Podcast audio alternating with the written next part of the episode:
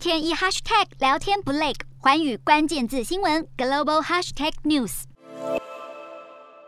菲律宾总统杜特地将在六月底要卸任，而他在二十三号发表了电视谈话的时候，首度公开向俄罗斯总统普丁喊话，指出在乌克兰的俄罗斯士兵已经失控，也呼吁普丁要严格管理士兵，不要攻击平民。杜特地与俄罗斯交情不浅，虽然今年二月份菲律宾在联合国大会紧急会议上投票谴责俄国入侵乌克兰，但是杜特地直到三月中旬还是坚持菲律宾在乌俄战争当中是保持中立，并且也承诺菲律宾。和俄罗斯永远是朋友，因此这一次的喊话，杜特地他也特别的强调，他不是在谴责普丁，只是在分享他的想法。